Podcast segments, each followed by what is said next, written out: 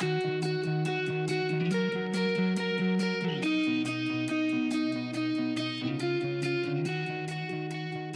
queridos cibernautas, ¿cómo están ustedes? Estaba pensando en la palabra antes de entrar.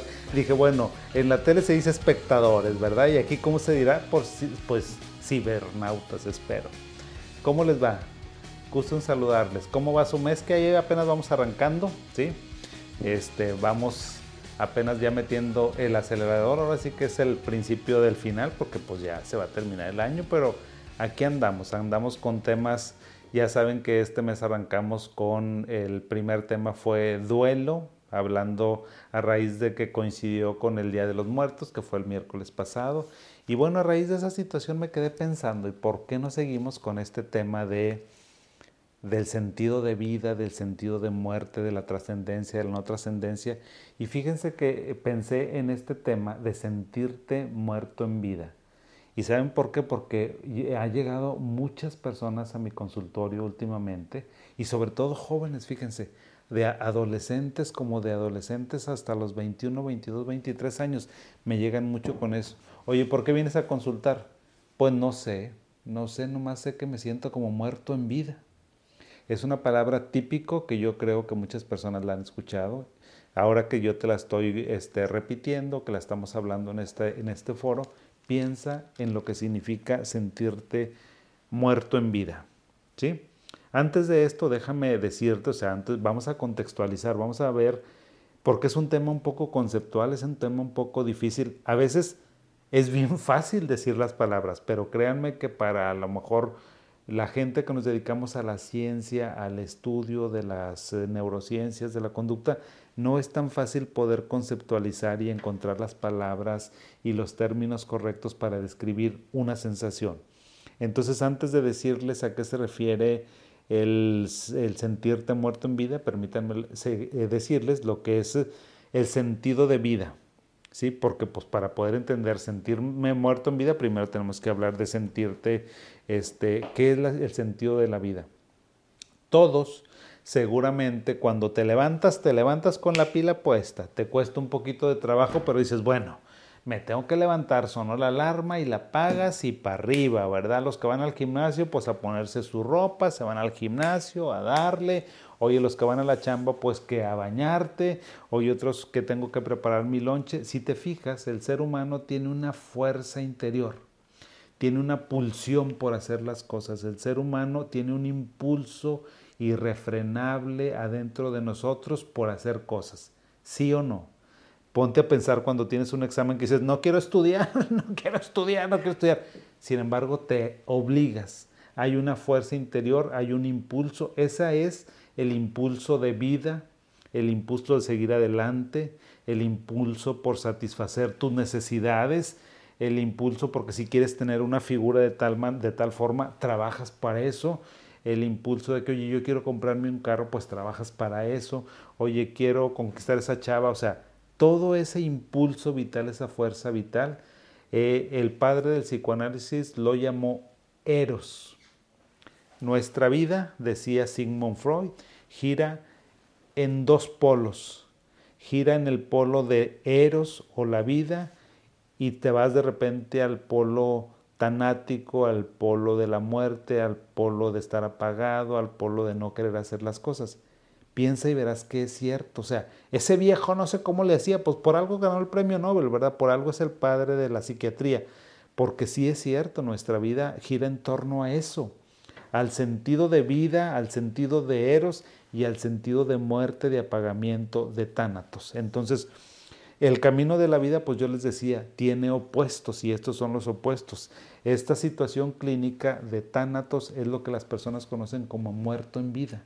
A lo mejor si yo te digo tánatos, te va a salir, o sea, ponte a googlearlo y vas a ver lo que te va a salir. Y vas a decir, ah, lo que significa eso es cuando una persona está apagado, es cuando alguien está muy pasivo, cuando alguien está desacelerado de su impulso vital, es cuando esa fuerza que torna oscura nuestra existencia, este, desencadenándote que no quieras vivir o que digas, pues me siento muerto en vida.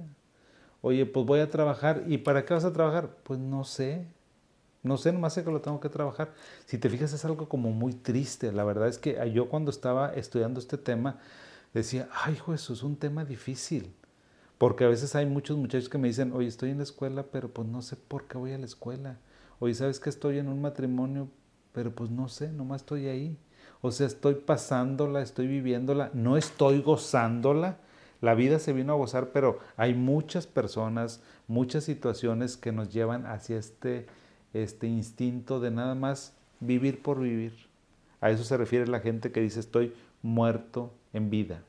¿Y por qué sucede eso? Este, este vacío, esta situación de, de no tener un rumbo te causa muchos problemas de existencia. Te, tienes una sensación como de vacío, tienes una sensación de que tu alma se encuentra perdida, extraviada, de no saber para dónde vas, te sientes como muy atravesado por las cosas, o sea, no estás viviendo. Eh, sientes este instinto de, de tánatos, este, este muerto en vida te quita la esperanza, este, te quita la sensación de que un futuro va a salirte bien las cosas, de que vas a lograr las cosas. O sea, dices, no, pues no, no tengo ningún sentido. O sea, a veces las personas piensan que no tiene ningún sentido. Y entonces, este vacío, o sea, ¿por qué nos sentimos así vacíos? Esa situación de vacío empieza primero adentro de ti empiezas a perder esa fuerza vital, esas ganas de hacer las cosas, empiezas como a aislarte de ti mismo, ¿sí? No tienes fuerza de hacer las cosas, no tienes ganas de comer, no tienes ganas de ir al gimnasio, no tienes ganas de ir al cine, no tienes ganas de platicar con los amigos, no tienes ganas de absolutamente nada. Por eso se llama estar muerto en vida. Porque si te gustaba una serie que era tendencia en, en Netflix, ¿verdad? Ya se imaginan cuál que por cierto me dijeron que tendría que hablar de esa, de esa serie. Bueno, antes te gustaba mucho, ahora ya no te gusta. Ya no te gusta ver la tele. Antes eras muy platicador, ya no.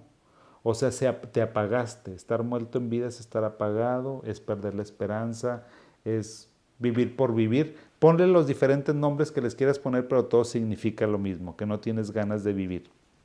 Entonces, primero, como que esta, este sentirte muerto en vida primero es contigo y luego después de que pasas contigo, también pasas al exterior. ¿Por qué? Porque te empiezas a aislar, ya no empiezas a estar bien con la gente, empiezas a ponerte peleonero, grosero, irascible, intolerante y te empiezas a aislar. Entonces, no solamente te aíslas interiormente, sino que también te aíslas exteriormente. Y si me preguntan, oye, ¿y eso por qué pasa?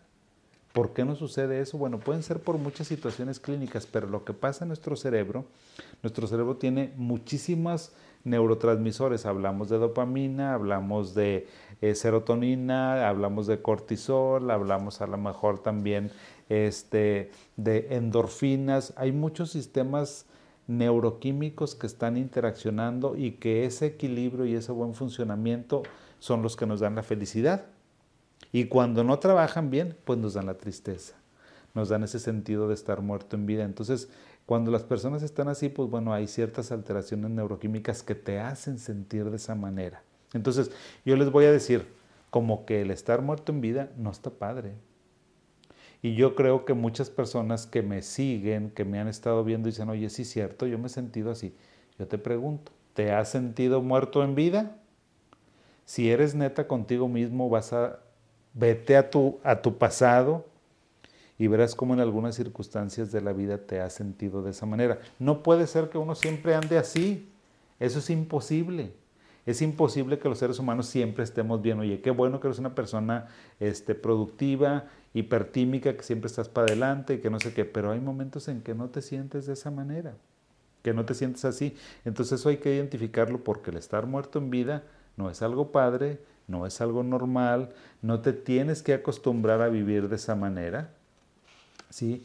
Y hay muchas circunstancias por las que tú te sientes así, fíjate. O sea, si me dices, oye, doctor, ¿por qué se sienten unas personas así? ¿Qué es lo que nos pasa en nuestra existencia para que te sientas así? ¿Y qué podemos hacer? Si yo me siento muerto en vida y tengo estas características clínicas, doctor, de que no tengo ganas de hacer nada, de que no me interesa nada, de que nada me divierte, de que nada me apasiona, esa es la palabra, o sea, nada te apasiona perdiste la pasión. Si tú perdiste la pasión o tienes la pasión extraviada, pues que es como dice la gente que viene aquí a consultar conmigo, pues es que me siento muerto en vida. ¿sí? ¿Qué tienes que hacer para eso? Si me dices, oiga doctor, ¿eso es normal? No, eso no es normal. Eso sí te puede pasar, por supuesto, a todo el mundo nos pasa. Oiga doctor, ¿y es normal que tenga así este, dos, tres meses? No, no es normal. Oiga doctor, ¿es normal que porque me siento muerto en vida haya empezado a fumar marihuana? No, es normal que porque me siento muerto en vida, sabe que ya ando probando no sé qué sustancias, pues para ver si me dan para arriba. O sabe que ya ando haciendo ciertas cosas que no hacían. No, no es normal eso. O sea, hay conductas a lo mejor que uno mismo hace como por compensar. El exceso de alcohol, el exceso de conductas autodestructivas es porque como que quieres prender el cerebro. Es una manera anómala de poder salir de este estado donde te sientes muerto en vida. Pero eso no es normal. Doctor, ¿qué tengo que hacer? Pues piensa, piensa en ti mismo, doctor, pues es que no es tan fácil. Pues claro que no, o sea, las cosas no son fáciles. Ponte a pensar por qué estás muerto en vida y si tú lo logras resolver, excelente. Fíjate que nosotros los seres humanos cuando nos ponemos a pensar en nosotros, que nos damos un espacio para nosotros, ¿sí? ¿Cómo es darte un espacio para ti? Pues vete a un lugar donde estés aislado, vete a la naturaleza, este, agarra tu bicicleta o ponte, si a ti te gustan eh, jugar videojuegos y eso te distrae mucho y te hace que te concentres, hazlo. Todo mundo tenemos un refugio. Y ahí es donde nos encontramos. Y si tú te encuentras y sabes por qué estás muerto en vida, excelente, resuélvelo. Porque parte de, la, de resolver una situación es que lo identifiques y que te des cuenta. A veces los seres humanos los podemos hacer solitos. Y si no, ¿sabes qué? Ve con un terapeuta. Doctor, ¿y a qué voy a ir si no tengo ganas? Pues precisamente vas a que un terapeuta te ayude porque el estar muerto en vida no es normal. Aunque tengas mucho tiempo así sobreviviendo, no es normal.